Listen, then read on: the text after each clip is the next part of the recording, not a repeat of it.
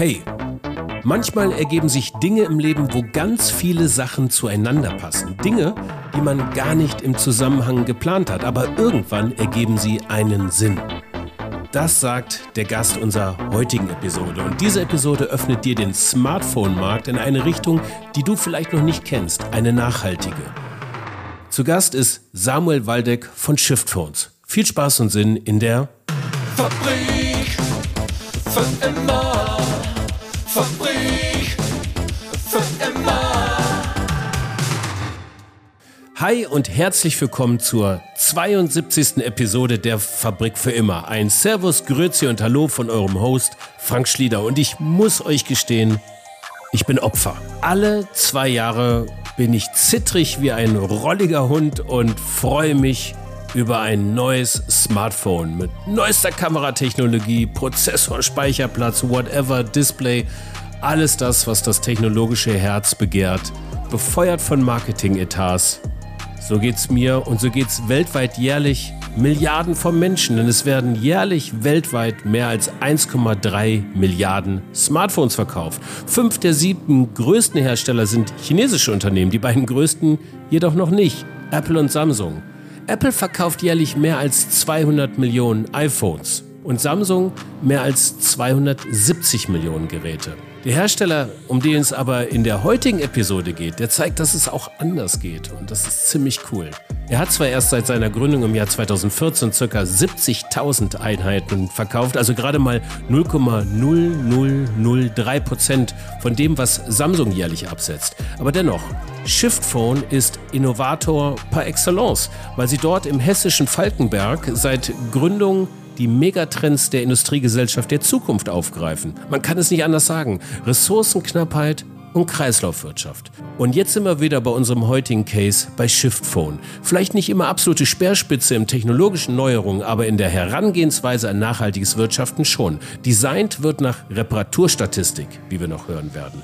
Also, ein Deep Dive zu Modularität, Purpose und Kundennetzwerk. Regeneratives Wirtschaften mit. Ich bin der Samuel Waldeck und ich bin 43 Jahre alt. Und mein Beruf ist eigentlich, was ich gelernt habe, Mediengestalter. Jetzt gerade bin ich Geschäftsführer von der Shift GmbH. Und äh, meine Hobbys, die sind recht vielfältig. Ich äh, fahre gerne Mountainbike, ich äh, mag Snowboarden total gerne, äh, bin überhaupt gerne in Bergen, aber auch alles, was mit Wasser zu tun hat, das macht mir irgendwie Spaß und da kann ich mich immer gut drauf einlassen. Generell in der Natur sein, so aktiv in der Natur sein, das könnte man so als das übergeordnete Hobby bezeichnen. Nicht das schlechteste Hobby auf jeden hm. Fall. Ich könnte mir vorstellen, dass als, als Geschäftsführer da aber gar nicht so viel Zeit übrig bleibt. Ja, das stimmt. Ähm, aber wir versuchen das schon immer so ähm, bei uns einzurichten, dass wir so Auszeiten auch haben können, ganz bewusst. Also wenn ich zum Beispiel Urlaub mache, ist es so, dass ich ähm, dann ganz bewusst nicht ansprechbar bin für die Mitarbeitenden und ähm, die mir auch so einen Freiraum gewähren, sodass ich wirklich mich dann nur auf den Urlaub konzentrieren darf und nicht noch mit einem halben Kopf im Unternehmen sein muss. Ja. Ähm, genau. Wir haben zum Beispiel auch ähm, so einen äh, Dienstag, also Familiendienstag eingerichtet. Das ist bei uns der, der heilige Familiennachmittag. Ähm, und jeden Dienstagnachmittag habe ich so Qualitätszeit für die Family. Ähm, und äh, das ist, ist, uns sehr wichtig, dass wir da so gute Ausgleichspunkte schaffen. Ähm, es sprach gerade von wir, das ist natürlich die Familie gemeint, aber natürlich auch das Unternehmen, was du mit deinem Bruder leitest, Shift Phones. Ihr ja. definiert ähm, Smartphone ein wenig anders. Euch gibt es jetzt nicht erst seit gestern. Ähm, insofern ähm, ist das jetzt kein Hurra-Moment, ähm, die Sensation am Smartphone-Himmel. Ihr habt äh, dem, ihr liegt ja schon einer gewissen Entwicklung irgendwie zugrunde. Mhm. Ähm, aber ich möchte mal kurz aufs Shift Phones eingehen. Was seid ihr? Vielleicht kannst du mal kurz über euer Geschäft reden. Ja, ähm, wir bauen modulare und dadurch leicht zu reparierende Smartphones. Und ähm, das tun wir, weil wir denken, dass es wichtig ist, dass die äh, Lebensdauer von solchen Geräten einfach erhöht werden kann, dass wir weniger Ressourcen verbrauchen und Geräte bauen, die eben nachhaltiger sind in ganz vielerlei Hinsicht. Da schließen sich jetzt ganz viele Fragen an und die werde ich auch alle stellen, nämlich das Thema, wie guckt man überhaupt auf den Smartphone-Markt, was sind modulare Smartphones, wie, wie, kümmert ihr euch um die Lieferkette, wie seid ihr aufgestellt? Aber ich möchte jetzt mal ähm, nochmal anfangen, du hast es zusammen mit deinem Bruder gegründet und bemerkenswert finde ich, dass ihr von Anfang an eigenfinanziert gewesen seid. Ihr seid gebootstrapped ähm, und ähm, versucht so in diesem Riesenmarkt der Smartphones äh, Fuß zu fassen. Und da es euch ja schon seit ein paar Jahren gibt, versucht ihr das nicht nur, sondern ihr habt ähm, eine gewisse Relevanz in einer bestimmten Zielgruppe damit erreicht. Wie habt ihr das geschafft? Ähm, das ist eine gute Frage. Wir haben uns äh, von Anfang an natürlich auch diese Frage gestellt, kann man das überhaupt schaffen? Macht das überhaupt Sinn, da irgendwie reinzukommen? Aber wir haben gemerkt, es liegt uns auf dem Herzen, äh, Geräte zu bauen, die reparierbar sind ähm, und so diesen ganzen äh, Frust auch, der sich bei vielen Nutzerinnen und Nutzern angebaut hat, ähm, dass Geräte immer schlechter reparierbar sind, dass man nicht mal im Akku mehr tauschen kann oder so, ähm, da irgendwie ein Teil von zu sein. Und wir haben gesagt, wir machen das jetzt einfach. Und ähm, es gibt diesen Moment, den kennen bestimmt viele Gründerinnen und Gründer, dass, wo man denkt, jetzt übermannt mich vieles. Und gerade bei so einem komplexen Produkt wie ein Smartphone ist es natürlich auch so, wo man denkt, oh, und darauf müssen wir achten und das müssen wir noch verändern und die Lieferkette und dies, es wird immer komplexer. Und wir haben gesagt, wir wollen gerne ähm, treu einen Schritt nach dem anderen gehen, ähm, so dass wir geben, was wir haben, aber dass wir uns nicht ähm, überlasten oder ähm, äh, uns einfach aufreiben und kaputt machen. Weil das erlebt man ja auch oft, ne, dass Leute dann gründen und so viel Feuer in ihr Unternehmen legen, dass, es, äh, dass sie dann ausbrennen und äh, selber vor die Hunde gehen damit. Da ist natürlich das Thema Priorisierung ganz groß angehangen. Wie, woher habt ihr gewusst, dass der eine Schritt wichtiger ist als der andere? Weil es sind ja einfach erstmal ganz viele Schritte, die einem da so in den Sinn kommen. Also würde ich mir jetzt so ein Miroboard zeichnen, so eine Mindmap, dann wird die wahrscheinlich komplett explodieren an Kleinteiligkeit. Ähm, genau, die Priorisierung. Wie machen ja. wir das? Ähm, die, die, Priorisierung gehen wir so an, dass wir ähm, immer schauen, was, was sind gerade die, die wichtigen Anliegen, die vor uns liegen und ähm, arbeiten die dann entsprechend ab. Ähm, und es ist so, dass wir ähm, gesagt haben, erstmal müssen wir das Grundgerüst des Unternehmens haben. Wir müssen überlegen, wie, wie soll das Unternehmen aufgebaut sein? Was sollen die Kernpunkte im Unternehmen sein? Was soll unser Mission Statement sein? Ähm, und was soll die DNA des Unternehmens sein? Und das war für uns so dieser Kernsatz, mit dem, was wir machen, so viel Gutes tun, wie wir können und auf dem Weg dahin so wenig Schaden wie möglich anzurichten. Und das ist im Grunde genommen ein recht einfacher Satz, aber wir merken, er hilft uns in ganz, ganz vielen äh, Punkten gute Entscheidungen zu treffen. Ähm, es ist so, dass wir, wie du das schon benannt hast, dass wir keine Investoren im Unternehmen haben. Das ist jetzt nicht, weil wir per se Investoren blöd finden oder denken, das ist irgendwie ein komplett blödes System, aber ähm, wir merken schon auch, dass ähm, wenn Menschen im Unternehmen sind, die sich nur auf diesen finanziellen Aspekt konzentrieren und dabei aber nicht oder weniger Verantwortung für die ganzen Detailbereiche übernehmen, ähm, dass das irgendwann dazu führen kann, dass ein Unternehmen äh, krank wird, weil eben diese, diese Priorität nur auf dieser Gewinnmaximierung liegt. Und dass es auch letzten Endes so dieser Sinnfaktor für die Mitarbeitenden fehlt. Und ähm, da haben wir gemerkt, das ist ein total wichtiges Grundgerüst, was wir als erstes schaffen müssen und äh, müssen die richtigen Prioritäten da setzen. Und da haben wir uns dann eben mit Crowdfunding finanziert, sind unglaublich dankbar dafür, dass es ähm, funktioniert hat, dass es äh, am Anfang 1000 Menschen gab, die, äh, also gut 1000 Menschen gab im Crowdfunding, die uns unterstützt haben und die uns auch so weit vertraut haben, dass sie gesagt haben, wir geben jetzt euch unser Geld, macht mal damit. Ähm, wir, wir denken, ihr kriegt das hin. Ähm, und das ist was, was mich immer noch im Nachhinein ähm, total berührt und wo ich denke, das ist, ähm, ich glaube, ich weiß gar nicht, ob die Leute sich bewusst sind, was sie da ähm, uns für, ein, also auch emotional für einen Vertrauensvorschuss gegeben haben. Mm, du hast gerade gesagt, äh, das Smartphone ist ein sehr komplexes Produkt und ihr bebaut das modular. Ähm, aus wie vielen Bestandteilen besteht eigentlich so ein Smartphone? Ähm, also insgesamt an Rohstoffen sind es so, also auch Smartphone-Hersteller übergreifend so um die 60 verschiedenen Rohstoffe, die in so einem Smartphone verbaut sind, äh, Minimum. Ähm, bei den Modulen und Komponenten ist es bei uns so, dass wir, dass äh, unsere Modelle circa, das variiert natürlich immer von Modell zu Modell, aber ungefähr ähm, so 20 bis 25 Module hat.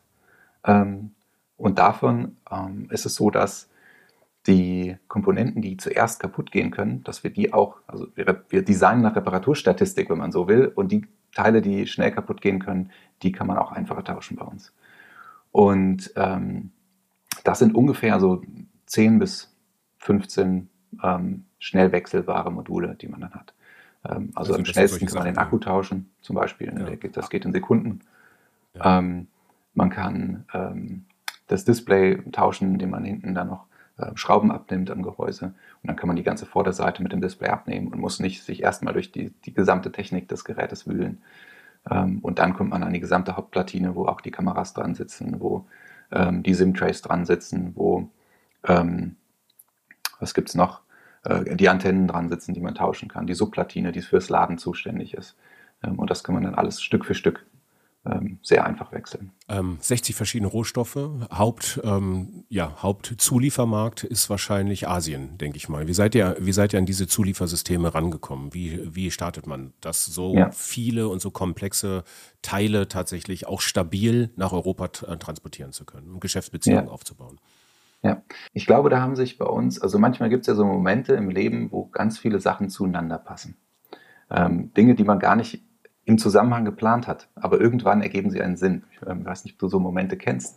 Ähm, und das war bei uns tatsächlich so ein Moment. Wir haben vor ähm, knapp 20 Jahren ähm, einen Menschen in China kennengelernt, den Jackie, ähm, der, wo sich eine ganz tolle Freundschaft entwickelt hat. Der Carsten und ich, wir hatten äh, vor, so Mikrofasertücher zu, für, ähm, zu entwickeln, zum Einlegen bei Laptops. So zwischen Tastatur und Screen kann man die legen. Die kann man zum Reinigen nutzen. Ähm, so die, die Mediengestalter unter uns, die werden das kennen, dass wenn man irgendwie was retuschiert und dann kommt jemand und toucht auf dem Display rum und dann kann man nicht mehr entscheiden, ist das jetzt auf dem Bild oder auf dem Display und deshalb war uns wichtig, irgendwie immer was dabei zu haben, womit wir den Screen so wieder schön sauber machen können, ähm, was aber auch so ein bisschen als Schutz dient und was aber auch cool aussieht. Ähm, und das war so eine Produktidee und ähm, der Carsten war damals, das war schon 2003, in so einer abenteuerlichen Reise nach China gereist und hat dort ähm, dann gedacht, ja, er kann sich mit Englisch schon irgendwie durchschlagen. Aber es war damals halt, es ist heute noch schwierig, aber damals noch schwieriger. Und tatsächlich hat er dann auf einer, also, also auf dieser Stoffmesse, wo er dann war, hat er dann einen Menschen gefunden, das war so ein Praktikant, der konnte so ein bisschen Englisch sprechen. Und ähm, dann war klar, irgendwie wahrscheinlich werden wir mit dem zusammenarbeiten, weil alle anderen, mit denen können wir nicht kommunizieren. Ähm, und das war eben der Jackie, äh, zufälligerweise. Und der Chef hat dann gesagt, hier, das ist so ein kleines Projektchen, äh, mach du das mal als Praktikantenprojekt. Und dann hat er uns begleitet und ähm, daraus entstanden viele gute Gespräche und Begegnungen. Ähm, ich war irgendwann dann bei, bei Jackies Diplomfeier mit dabei, als er dann mit dem Studium fertig war und er miterlebt, wie er dann in der Firma in die Geschäftsführung aufgestiegen ist und ähm, die eben äh, jetzt komplett leitet, ähm, schon seit vielen, vielen Jahren. Und ähm, wir haben ganz, ganz viele tolle Gespräche gehabt und wir haben gemerkt, das ist eine total gute, vertrauensvolle Verbindung und das ist ein Mensch, der ist super gut vernetzt zu, zu anderen Unternehmen und ähm, kennt sich super gut aus in der Businesswelt in China. Und ähm, das ist so unser, unser Kontakt, äh, den, wir, den wir haben, ähm, mit dem wir jetzt auch unsere eigene Fertigung gebaut haben in China. Also wir produzieren nicht hier in Deutschland oder Europa, ähm, weil eben so viele Komponenten aus Asien kommen, äh, und die einzeln verpackt hierher zu bekommen, das wäre so viel Aufwand, ähm, dass es nicht nachhaltig wäre, weil es so viel Verpackungsmüll entstehen würde. Ähm, und in China ist es jetzt so, dass wir die wenigeren Verpackungen, die benötigt werden, äh, mehrfach verwenden, dass wir da auch so einen Kreislauf geschaffen haben. Das ist einfacher, als wenn man dann die Verpackung von Deutschland wieder irgendwie nach China bekommen müsste. Das würde dann als Müll deklariert. Müll darf man nicht einführen, äh, was ja auch total viel Sinn macht, aber ähm, das würde alles sehr, sehr schwer werden. Ja. 2014 äh, wart ihr gegründet. Ähm, mittlerweile, im Jahr 2021, wo steht ihr gerade? Mit einem kurzen Überblick über, über Absatz an, an Phones, euren Umsatz. Kannst du da was zu sagen? Ja, ähm, wir haben ähm, bisher bis dato seit Gründung so ungefähr 65.000 bis 70.000 Geräte verkauft mhm. Mhm. Ähm, und haben so einen Jahresumsatz. Letztes Jahr waren das ein ähm, bisschen was über 5 Millionen. Dieses Jahr werden wir wahrscheinlich irgendwo um äh, die sieben Millionen liegen oder so, schätze ich mal. Okay. Ähm, das ist, ähm, also das ist natürlich verschwindend gering zu den ganzen großen Konzernen, die den Markt ja bestimmen. Ich glaube, so 1,3 Milliarden Smartphones werden so jährlich ja. verkauft. Die größten Hersteller sind Xiaomi, Apple, Samsung, Huawei, so, das sind die, die mir, mir gerade so einfallen. Ähm, ja. Allesamt wahrscheinlich so mit die wertvollsten Unternehmen so ähm, der Welt. Ähm, wie seht ihr denn so das Marktpotenzial da so in den nächsten Jahren? Du hast ja gesagt, der Umsatz steigt ja offensichtlich. Das heißt, es gibt äh, mehr ähm, potenzielle Kundinnen, die äh, auch bereit sind, diese modulare Bauweise ähm, mitzumachen. Ähm, aber der Reiz des Neuen ist doch immer noch da. Ich meine, die Großen schießen ja Marketing-Milliarden ähm, rein und kommen immer mit neuer Technik und mhm. offensichtlich attracted das ja noch so. Ne? So wie, wie seht ihr das? Ist das nicht, ähm, wie positioniert ihr euch da weiterhin? Ja, ähm, also man muss immer überlegen, was ist das Ziel von einem Unternehmen? Und unser Ziel haben wir ja klar definiert, so viel Gutes tun, wie wir können und auf dem Weg dahin so wenig Schaden wie möglich anzurichten. Mhm. Und unser Ziel ist es gar nicht zu sagen, wir wollen jetzt mit einem Apple oder einem Samsung konkurrieren. Ähm, das ist Also da hätte ich auch auf diesen ganzen Stress hätte ich gar keine Lust, sondern wir und das will ich auch unseren Mitarbeitenden nicht aussetzen, sondern wir wollen gerne den Menschen eine Alternative bieten, die sagen, ja, mich nervt das auch und ich möchte gerne was anderes und ich merke mit dem, was ich worein ich investiere, also das, wie ich konsumiere, damit steuere ich Märkte. Ähm, und damit helfe ich Unternehmen groß zu werden oder eben auch nicht.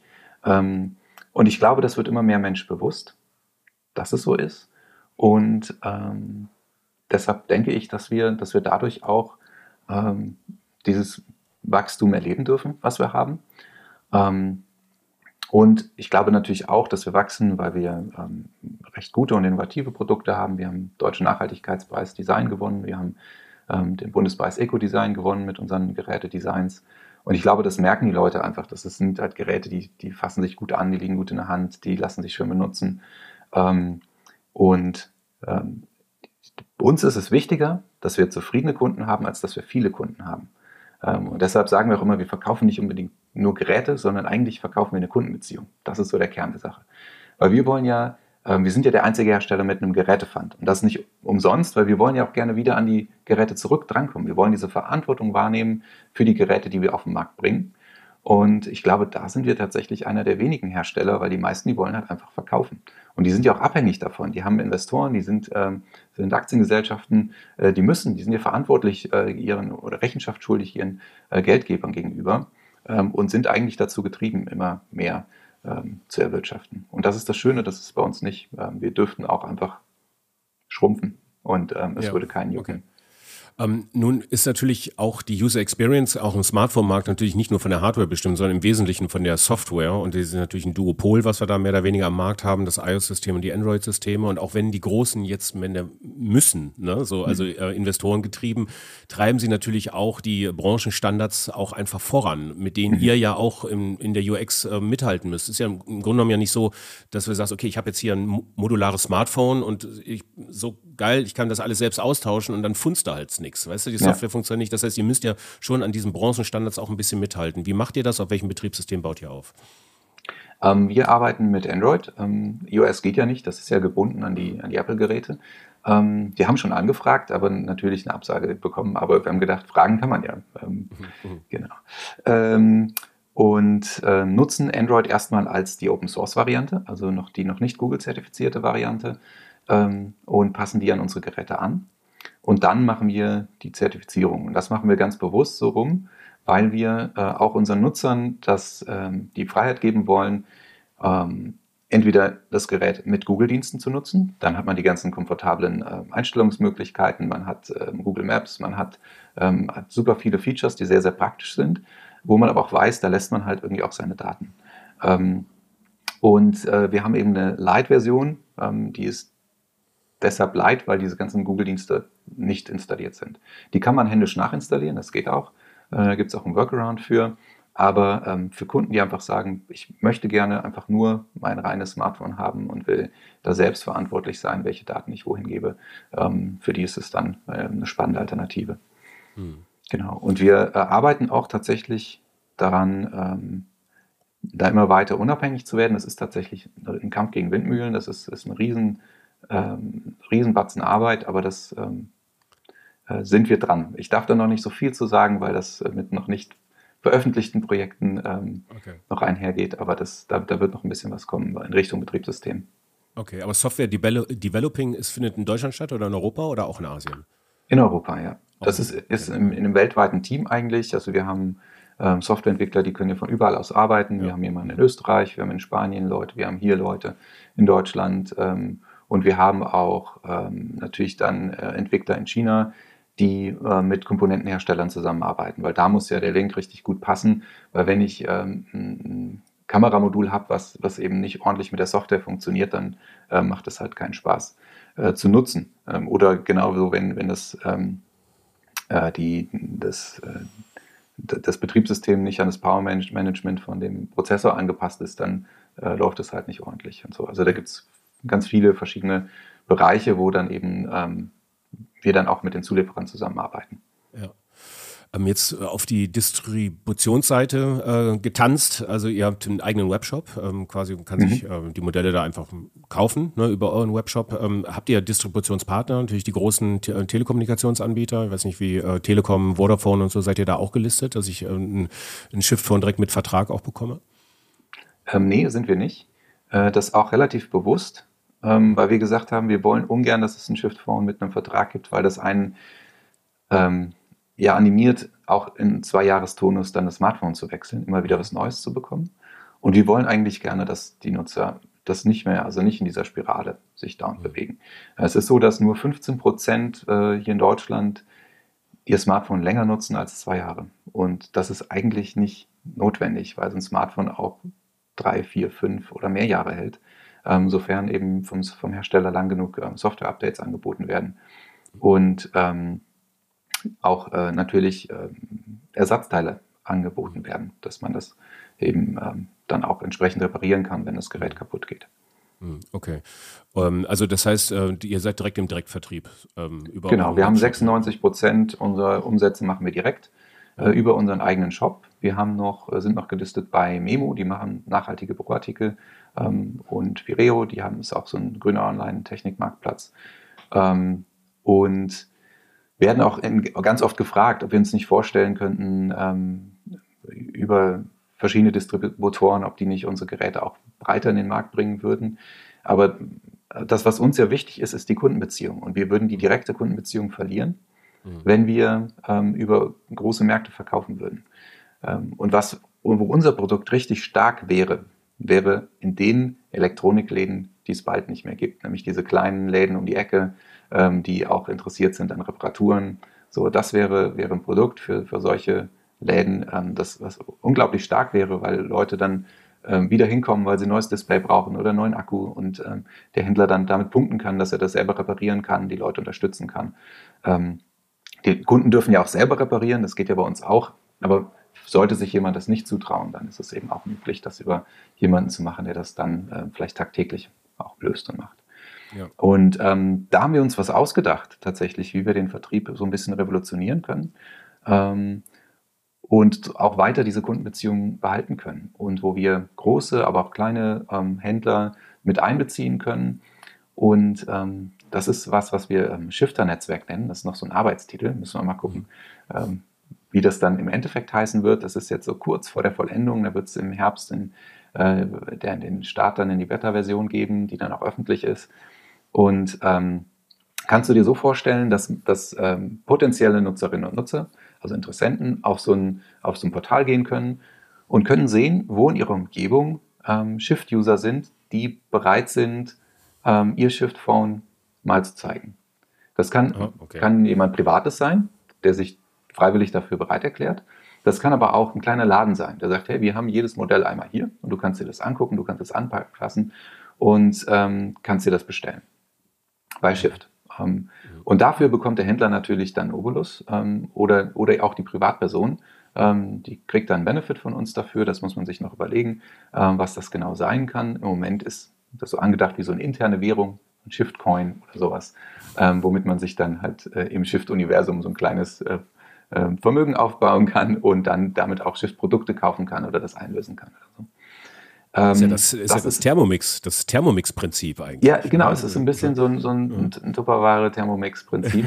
ähm, aber das Coole ist, dass es bei uns nicht nur ein Vertriebsnetzwerk ist, sondern eigentlich eine Service-Plattform, weil da auch Händler sein können, da können aber auch, was ich, Studierende sein, die sagen, hey, ich kann das total gut reparieren. Und wenn jemand sich das nicht zutraut, dann komm einfach zu mir, ich repariere das und dann kriegt er dafür was und kann sich somit irgendwie sein Studium finanzieren. Oder jemand, der sagt, ähm, ich habe noch ein bisschen Platz in meinem Keller frei und mein Briefkasten kann sowas wie eine Sammelstation für Komponenten sein. Ja. Weil wenn ich nur ein Kameramodul, die sind ja sehr klein und vom Material, was drin gebunden ist, ist es relativ wenig. Da würde sich ein Versand des einzelnen Produktes nicht lohnen. Ähm, aber wenn jetzt ähm, jemand in der Stadt sagt, ich bin so eine kleine Sammelstation und ähm, äh, so eine ganze Kiste voll macht mit Kameramodulen oder mit zum Beispiel den, den Schutzhüllen, den Bumpern, ähm, die, das wollen wir alles wieder haben, damit wir das recyceln können, damit wir wieder neue Sachen draus machen können oder vielleicht sogar weiterverwenden können. Mhm. Ähm, Und ähm, wenn jemand so eine Kiste dazu schickt, dann lohnt sich das. Dann ist das ähm, so vom, vom, ökologischen Aspekt her total sinnvoll.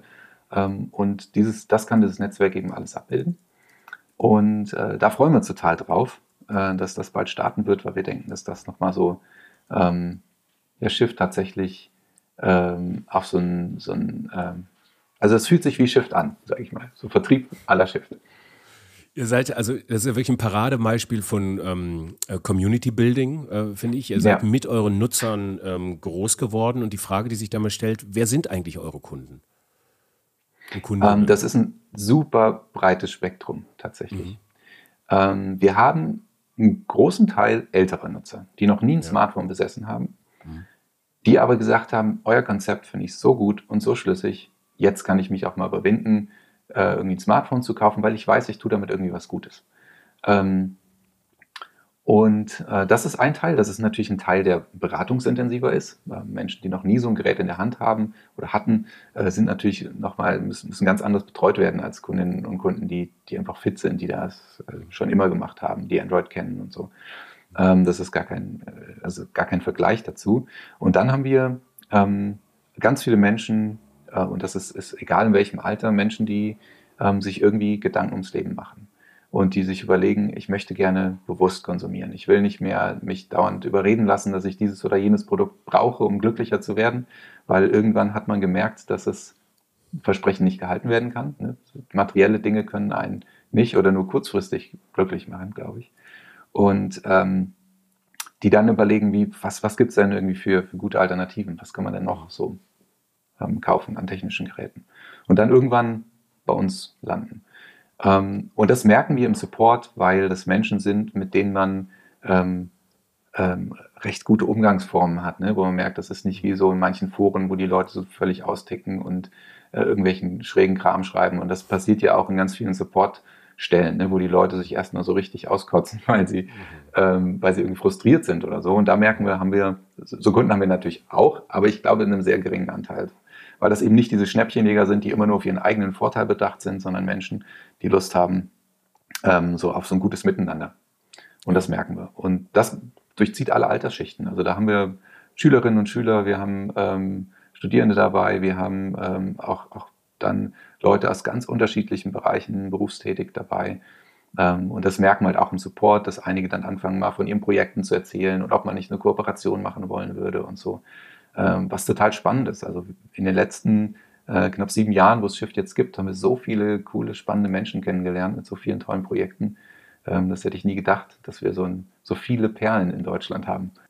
Eure Kunden, die dabei sind, in welchem Turnus, in welchen Intervallen holen die sich denn jetzt neue Smartphones? Weil ja auch da sind ja neue Modellgenerationen mit neuen Prozessoren drin, äh, besseren Kameras und so weiter und so fort. Also greifen sie dann eher zu einem modularen System und kaufen sich einfach eine ähm, bessere Kamera und tauschen die gegen die alte aus oder holen sich dann direkt neues? Äh, neues ähm, ja, also unterschiedlich. So diese ähm, Upgrades, also Hardware-Upgrades in dem Sinne, dass man einzelne Module optimieren kann, das gibt es bei uns nur, ähm, also gibt es weniger, weil ähm, das nicht unbedingt den, den großen Aspekt der Nachhaltigkeit ausmacht. So, das, da gibt es verschiedene Studien zu, die sagen, halt diesen, das Wichtige ist Modularität, die auf Reparierbarkeit ähm, optimiert ist. So, das ist das, was den, den größten äh, Anschub an Nachhaltigkeit bringt. Ähm, alles andere könnte Leute auch dazu motivieren, immer wieder neue Module nachzukaufen, obwohl sie die vielleicht eigentlich gar nicht bräuchten, die alten also noch funktionieren würden. Ähm, deshalb ist es nicht so, dass wir das in den Fokus rücken. Trotzdem gibt es das immer wieder. Also äh, Akkuoptimierung haben wir schon gemacht. Wir haben schon ähm, auch Optimierungen für Kameramodule gemacht. Ähm, aber auch das funktioniert immer nur in einem gewissen Rahmen, weil es muss dann ein passendes Modul für diesen Prozessor geben. Ähm, und das ist eben, das muss ziemlich gut zusammenpassen. Auch die Software muss dann sehr gut zusammenpassen. Das ist schon ein recht komplexes Thema. Ähm, aber man kann bei uns Upgrades machen von einem ähm, Modell auf das nächste Modell. Mhm. Ähm, weil es natürlich auch unterschiedliche Nutzertypen gibt. Es gibt die Nutzerinnen und Nutzer, die, ähm, die sagen, ich will mein Phone einfach so lange behalten, wie es irgendwie geht, bis wirklich das, das, der letzte Saft erloschen ist und das Ding tot ist und das, so lange will ich das benutzen. Und es gibt aber auch Leute, die sind irgendwie Techies, die sind vielleicht begeistert und die wollen gerne auch diese neuen Sachen mal benutzen und, und gucken ähm, oder vielleicht brauchen die das beruflich oder in irgendwie privat. Ähm, Und wir haben gesagt, wir wollen gerne jedem Nutzer versuchen, gerecht zu werden. Und dann ist es so, dass, dass wir eben Geräte so lange wie möglich supporten, dass sie lange wie möglich genutzt werden können. Und das tun auch ein Großteil unserer Nutzerinnen und Nutzer. Ähm, also es ist jetzt so, dass die ersten von, ich hatte vorhin von den ersten 1000 Leuten, die uns supportet haben, ähm, gesprochen. Ähm, die ersten Geräte ist jetzt so, dass sie noch 3G hatten. 3G, ähm, das UMTS-Netz wird in Deutschland abgeschaltet. Das heißt, die Leute werden sitzen dann irgendwann nur noch mit 2G Edge Geschwindigkeit mit den Geräten da das ist nicht zufriedenstellend. Den bieten wir jetzt Upgrades an und ähm, da gibt es wirklich noch hunderte von Nutzern, die nutzen immer noch das Phone ähm, und schweren Herzens geben sie das jetzt ab, weil ähm, wir ihnen eben ein gutes Upgrade anbieten auf ein neueres Modell, damit sie dann auch mobiles Internet nutzen dürfen und können. Ähm, und dann gibt es eben so eine, so eine etwas kleinere Gruppe von Leuten, die aber auch ähm, dann äh, in einem zwei, vielleicht drei Jahrestonus Upgrades machen auf die neueren Modelle. Ähm, und ähm, um, um auch immer wieder so up-to-date zu bleiben und ähm, so die, die neuen Features auch, auch so nutzen zu können. Ähm, ja, das kann man ungefähr zwei Drittel, ein Drittel sagen. Das sind so okay. die, die Verhältnisse. Habt ihr da Kooperationspartner? Also gerade mal kurz da eingehakt, habt ihr da Kooperationspartner, ähm, mit denen ihr quasi auch da kooperiert? Mir fällt natürlich auch auf im gleichen Wettbewerb, ähm, im gleichen Markt Fairphone ein. So redet man da miteinander oder ähm, ist da jeder ja. für sich noch unterwegs? Nee, wir, wir reden miteinander, wir suchen ganz oft das Gespräch, weil wir denken, dass es total wichtig ist, ähm, dass wir ähm, dass wir auch vorleben, so dass, ähm, dass man in einem, auch wenn man in einem ähnlichen Markt oder gleichen Markt unterwegs ist, dann ähm, kann man auch ähm, respektvoll miteinander umgehen und man kann vielleicht sogar irgendwann kooperieren. Also wir ja. klopfen da immer mal an. Ähm, bisher kam da noch nicht so, so viel zurück, aber wir denken, es würde total viel Sinn machen, ja. ähm, weil es natürlich auch unglaublich aufwendig ist, ähm, Prozessoren zu implementieren, Software zu schreiben. So, das sind Dinge, die könnte man auch zusammenlegen, die könnte man in Teilen zumindest gemeinsam machen und dadurch ähm, einmal ein cooles Signal ähm, senden ähm, aber das ist, ist was, was ich, glaube ich, noch weiterentwickeln muss. Also das ja. fänden wir gut. Müssen wir schauen. Ihr habt ja also in diesem Fall zwei große Schlagworte. Das ist der, der Umgang mit den Ressourcen natürlich. 60 Ressourcen, 60 Rohstoffe, wie du auch eingangs erwähnt hast, sind in so einem Smartphone drin. Da fällt mir das von mir mittlerweile viel zitierte Bonmot ein von Professor Braungart, Cradle to Cradle. Die Erde mhm. hat, kein, ähm, hat kein Energieproblem, weil Sonne ist eigentlich immer da. Die Erde hat ein Materialproblem. Es schlägt nicht jedes ein Meteorit ein, äh, der uns quasi die Rohstoffe bringt, die wir zur Herstellung eben auch solcher Smartphones benötigen. Ähm, ähm, ihr liefert ja Lösungen. Ihr seid ja schon drin, ihr habt Fachwissen, ihr seid sehr spezifiziert in dem, was ihr tut. Wie gesagt, das eine Umgang mit Materialien, mit Rohstoffen, das andere aber auch der Kundenzugang. Sind die Großen schon an euch herangetreten? Ja. Wenn schon nicht ähm, Fairphone, dann vielleicht Xiaomi oder so? Ja, nee, Xiaomi noch nicht. Ähm, aber wir äh, sind zum Beispiel in einem Projekt äh, gemeinsam äh, mit Samsung, das ist, ähm, nennt sich äh, Innovationsverbund für nachhaltige Smartphones. Und äh, da sind wir schon von Anfang an mit dabei gewesen, auch als erster Hersteller. Und äh, irgendwann hat man Samsung auch mit dazu gewinnen können. Ähm, und da finden auch viele Gespräche statt, ähm, so, wo wir uns auch vorstellen können, zu sagen, man kann auch da, also wir haben gar keine Scheu zu sagen, man muss jetzt, also ne, das, ich finde das immer so furchtbar, dass oft dann so ähm, argumentiert wird, es gibt irgendwie die Bösen und es gibt die Guten oder so, sondern ich glaube, dass es, was die Welt braucht, ist, dass man halt zusammenarbeitet. Ähm, und äh, ich glaube, dass, dass wir als kleiner Hersteller ähm, der Impact relativ klein ist, weil wir wenig Geräte auf den Markt bringen. Aber wenn jetzt ein Riesenhersteller das macht, dann ist der Impact riesengroß. Also ich hatte mit dem Nachhaltig ehemaligen Nachhaltigkeitsbeauftragten von Philips ein Gespräch, ähm, ganz feiner Mensch, der gesagt hat, ab dem Moment, wo wir bei Philips äh, Recyclingpapier eingeführt haben, war das eine Riesensache. Das war ein Riesen-Impact, weil wir pro Tag äh, weiß, keine Ahnung, zehntausende Seiten wahrscheinlich verbrauchen.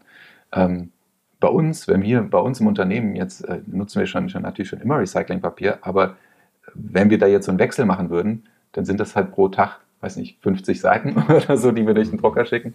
Ähm, so, das, das ist nicht so ein Riesen-Impact. Ähm, und ähm, deshalb fänden wir das auch gut und deshalb haben wir auch keine Patente auf, auf unsere, ähm, unser modulares Design, weil wir sagen, dass wir fänden es gut, wenn das jemand anderes nutzt und kopiert.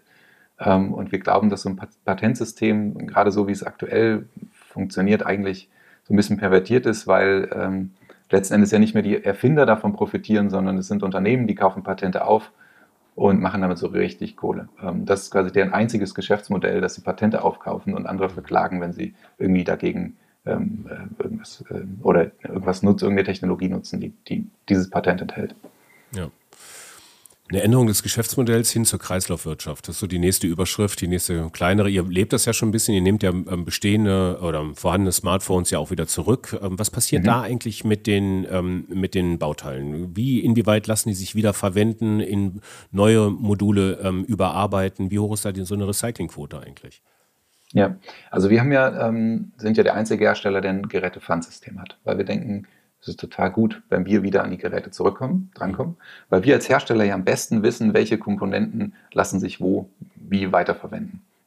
Wir wissen genau, welche Kunststoffe wir verwenden. Wir achten darauf, dass die möglichst sortenrein sind, dass wir auch aus den Kunststoffen im Recycling wieder ein ähnlich hochwertiges Produkt machen können oder ein genauso hochwertiges Produkt machen können. Und das ist ähm, unglaublich wichtig, ähm, dass darauf eben geachtet wird, dass man nicht ähm, so viele Materialien miteinander vermischt, ähm, sondern möglichst sortenrein bleibt. Und ähm, da ist auch dieser modulare Aufbau total gut. Der hat ganz, ganz viele Vorteile. Also von der Produktion an, wo wir keine, wir müssen nichts verkleben, wir brauchen keine Absauganlagen, wir brauchen keine Reinräume, sondern die Komponenten an sich sind schon so gebaut, dass die, ähm, dass die eben äh, ähm, ähm, auch, auch so äh, das vertragen, dass man, dass man die einfach mit ganz normal in, in der Wohnzimmeratmosphäre sozusagen zusammenbauen würde. Ähm, und so, es hat, hat, super viele Vorteile bis hin dann zum ähm, Auseinandernehmen, Weiterverwenden, Recyceln, weil man die einzelnen Komponente, Komponenten abnehmen kann. Man kann die checken, funktionieren die noch, kann die in, aus zwei alten Phones wieder ein neues oder gebrauchtes, funktionierendes machen. Ähm, und äh, das macht total viel Sinn, dass das auch bei einem Hersteller zu bündeln, ähm, weil wir alles da haben. Wir haben auch Ersatzteile noch da und so. Und wenn das jetzt ein Refurbisher macht, das finde ich total gut und löblich, dass es Unternehmen gibt, die das tun. Und eine ganz, ganz wichtige Arbeit, weil halt viele Hersteller nicht darauf achten das nicht selber in die Hand nehmen. Und ähm, uns ist aber ein Anliegen, das tatsächlich selber zu realisieren. Und das ist so, dass wir bisher noch kein Gerät ins Recycling gegeben haben, ähm, sondern versuchen, so gut es geht, alles weiter zu verwenden. Äh, die Schutzhüllen, also die Bumper, die kann man natürlich nicht weiter verwenden, weil die sind abgegriffen, die ähm, sammeln wir. Das, die bestehen aus einem Biomaterial, mhm. ähm, ist noch äh, mineralölhaltig, aber ähm, ist zu 100% recycelbar. Das heißt, da können wir den, ähm, den Stoffkreislauf sehr gut schließen. Und das muss man nur noch häckseln, erhitzen und dann ähm, neue Bumper draus gießen. Und äh, wir haben jetzt auch neue Bumper, ähm, die bestehen aus einem kompostierbaren Material, was aber auch zu 100% recycelbar ist. Ähm, genau. Okay. Und dann von der, du hast eben noch die, die, das Recycling angesprochen. Ähm, da sind wir, sammeln wir im Moment noch, weil wir haben zu wenig, was zurückkommt. So ab so einer Tonne Material ungefähr kann man äh, an Recycler rantreten. Ähm, vorher ist das für die eigentlich noch nicht so relevant und da müssen wir einfach noch eine Menge sammeln. Wir haben jetzt gerade so, kann man sich vorstellen, ungefähr so eine Küchenschublade voll von Hauptplatinen ungefähr. Mhm, ähm, und ähm, da sind wir gerade in einem Forschungsprojekt, wo wir überlegen, wie können wir diesen Stoffkreislauf noch besser schließen. Das nennt sich Loopphone, dieses Forschungsprojekt mit der Universität in Kassel, dem CISA in Kassel, äh, wo wir ähm, schauen können, was sind die großen Hebel, also wo sind die äh, Materialien, die man gut recyceln kann, die man gut wieder zurückführen kann, ähm, aber wie können wir auch ähm, die Materialien, die momentan noch außer Acht gelassen werden, wie zum Beispiel seltene Erden, da sind die Konzentrationen in der Hauptplatine so gering, dass sich ein Recycling nicht lohnt. Das wird, wird dann einfach, das endet in so einer Bauschlacke und da werden dann, weiß ich, ähm, irgendwie Bauzäune draus gemacht oder, oder Blumentöpfe oder irgendwie sowas. Mhm. Ähm, das ist ja total schade, weil es ein wertvolles Material ist. Und wir gucken jetzt, wo auf der Hauptplatine sind die hohen Konzentrationen ähm, an bestimmten Materialien und ähm, kann man es schaffen, die auszulösen, diese Bereiche, und dann eben ähm, effizienteres Recycling anzustreben.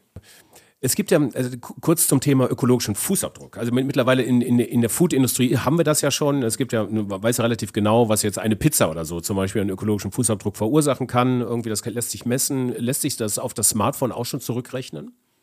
Ähm, so im Detail noch nicht. Ähm, aber das wird auch ein Teil von einem Forschungsprojekt sein, in dem wir uns gerade sind, das tatsächlich mal genau auszurechnen. Es gibt da so Hochrechnungen, ähm, Studien, das ist so ein bisschen der Nachteil, die beziehen sich dann oft auch auf ältere Geräte ähm, und die verwenden auch noch andere Materialien und dann ist es, verliert es so ein bisschen an Relevanz.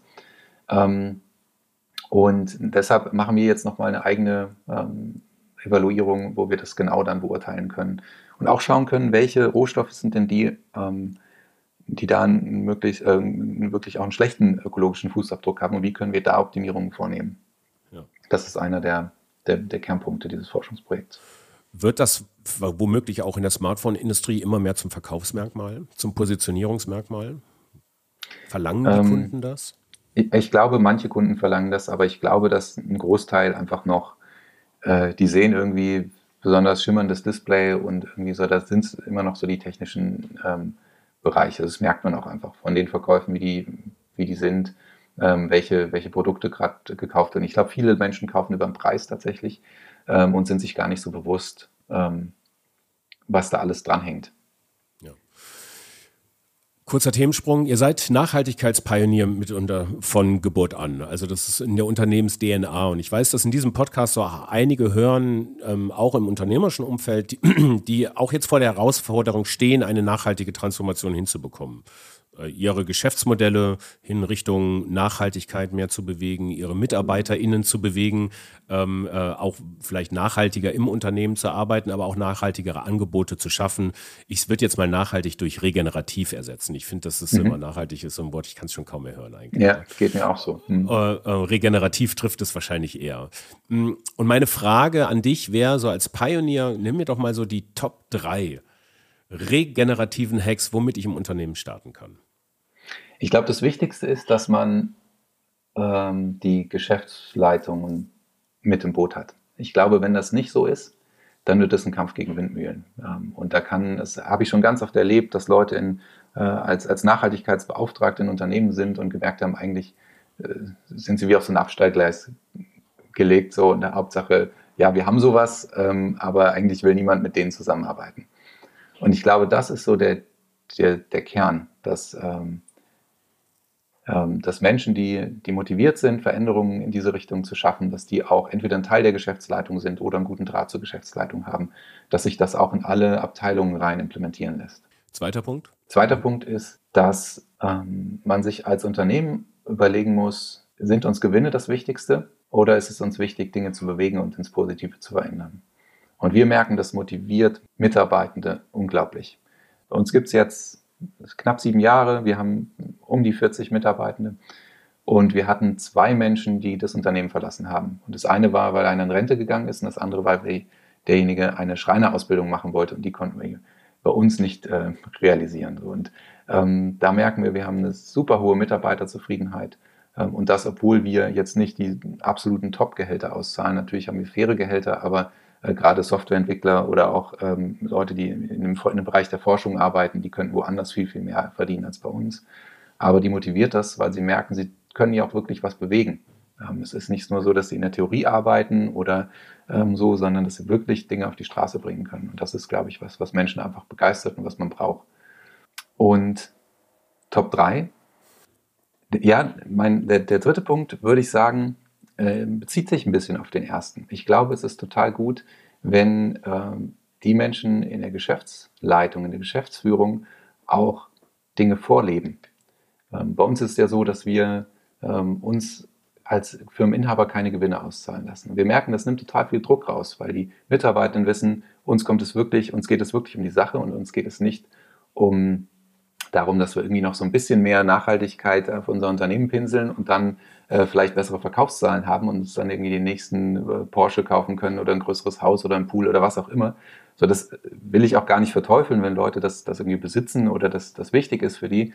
Ähm, ähm, aber wir merken, wir brauchen das nicht. Und mhm. das ist was, was, was unsere Mitarbeitenden total motiviert, auch selbst in ihrem persönlichen Leben zu überlegen, wie, wie kann ich vielleicht nachhaltiger ähm, leben? Wie kann ich ähm, äh, vielleicht ist es gut, auf, auf, Fleisch zu verzichten. Vielleicht ist es äh, irgendwie gut, wenn ich ähm, auch genau schaue, was für Klamotten ich mir kaufe oder ähm, in welchen Bereichen ich noch ähm, ähm nachhaltig agieren kann, nachhaltig agieren kann.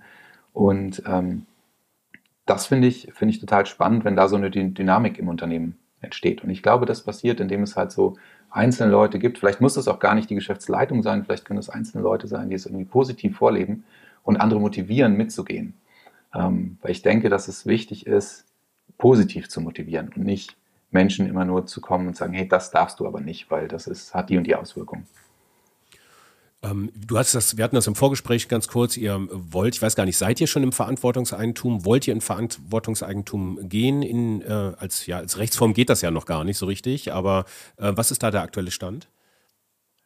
Also es ist so, dass wir die, die Grundpfeiler von der Purpose Economy bei uns im Unternehmen schon von Anfang an integriert haben. Also man kann ähm, Shift nicht erben oder man kann, wir werden Shift auch nicht verkaufen. Das ist im Moment noch eine, eine, ähm, ähm ein selbst auferlegtes äh, ähm, Kriterium.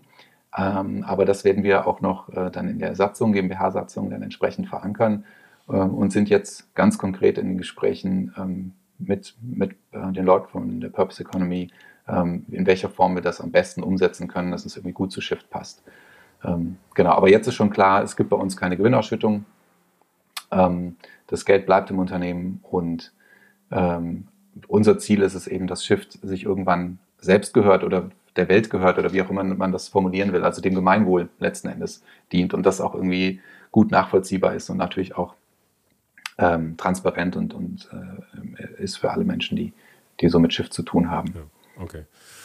Ähm, wir hatten im Vorgespräch, hast du schon gesagt, ähm, oder hast du gefragt, ob wir das Podcastgespräch ein bisschen vorverlegen können, weil ihr bekommt gleich Besuch von der Politik, die so also im Bundestagswahlkampf auch bei euch mal reingucken und auch reinhören, was ihr so als Unternehmer ähm, braucht. Ähm, und das wäre auch meine letzte Frage tatsächlich. Was braucht ihr denn gerade von der Politik? Was würdest ja. du dem, was würdest du eurem Besuch antworten? Ja, ähm, als, als erstes würde ich, würde ich auf unseren letzten Gesprächspunkt ähm, an und unseren letzten Gesprächspunkt anknüpfen. Ähm, es gibt noch keine Rechtsform für so Unternehmen, die ähm, gemeinwohlorientiert sind. Und das ist, wäre uns ein total großes Anliegen, ähm, weil wir ja auch einen Teil äh, von dem Job abnehmen, der eigentlich quasi der, der Regierung obliegen würde, nämlich für das Gemeinwohl auch zu sorgen. Ist ja eigentlich auch was, wozu sich, also per Grundgesetz jedes Unternehmen eigentlich dazu verpflichtet, aber irgendwie haben die Unternehmen das ähm, vergessen, glaube ich. Ähm, und ähm, das, das wäre was, so eine gute Rechtsform zu finden für Unternehmen, die so agieren. Ähm, dann ähm, ist es so, dass ähm, nach, also dass ich es total spannend finde, wenn Politik auch nachhaltig agierende Unternehmen supporten würde. Im Moment ist es so, wer das größte Arschloch ist, hat den größten Gewinn ähm, letzten Endes. Also ähm, natürlich gibt es Umweltreglementierung oder so, das ist aber alles noch so offen und, und so, dass ähm, dass eigentlich dieses Prinzip immer noch gilt und ähm, dass da auch geschaut wird, ähm, wer agiert wie und ähm, kann man vielleicht Unternehmen sogar steuerlich entlasten, ähm, wenn sie sich eben für das Gemeinwohl einsetzen oder bestimmte ähm, Verantwortung für, für ihre Produkte übernehmen. So. das finde ich total spannend. Und was Politik natürlich auch steuern kann, ist, dass sie Unternehmen fördern, indem sie sie in der öffentlichen Ausschreibung berücksichtigen. Also auch Politikerinnen brauchen Smartphones ähm, oder äh, Behörden brauchen Smartphones. Ähm, und das kann man ja auch ganz viele andere Produkte auch beziehen. Und ähm, das fände ich auch spannend, wenn, wenn das ein Punkt wäre, der noch mehr bei der öffentlichen Beschaffung auch berücksichtigt würde. Ja. Also der Staat ähm, verbietet nicht, der Staat lebt vor, der Scha Staat schafft andere Ordnungsrahmen, in denen wir zukünftig auch noch regenerativ wirtschaften können. So, da, okay. Ja. Wow, Samuel, das war ein Ritt durch den Stall von äh, Shift Phones. Äh, vielen Dank für die Zeit, die du dir genommen hast. Ähm, wir werden das bestimmt weiter beobachten und äh, zu gegebener Zeit bestimmt nochmal miteinander reden. Und äh, wir hören. Vielen Dank. Sehr gerne, vielen Dank dir auch. So, das war ein kleiner Ritt mit Samuel Waldeck von Shiftphone durch, ja, durch die Welt von nachhaltigen Smartphones und kreislaufwirtschaftsoptimierten Geschäftsmodellen. Und ähm, ja, ich würde sagen, das war's für heute. Danke, dass ihr so lange durchgehalten habt in diesem Deep Dive, kann man schon fast sagen. In der nächsten Episode starten wir eine neue Unterreihe in der Fabrik für immer, denn da geht es um frühphasige Startups, die ein bisschen mehr als Gewinnmaximierung in die Welt setzen wollen, ein bisschen mehr Impact. Und wir starten mit Carsten Hirsch von Plastic Fisher. Bis dahin viel Spaß und Sinn in euren Tagen und weiterhin viel Spaß und Sinn mit uns in der Fabrik für immer. Ciao. Fabrik Forever.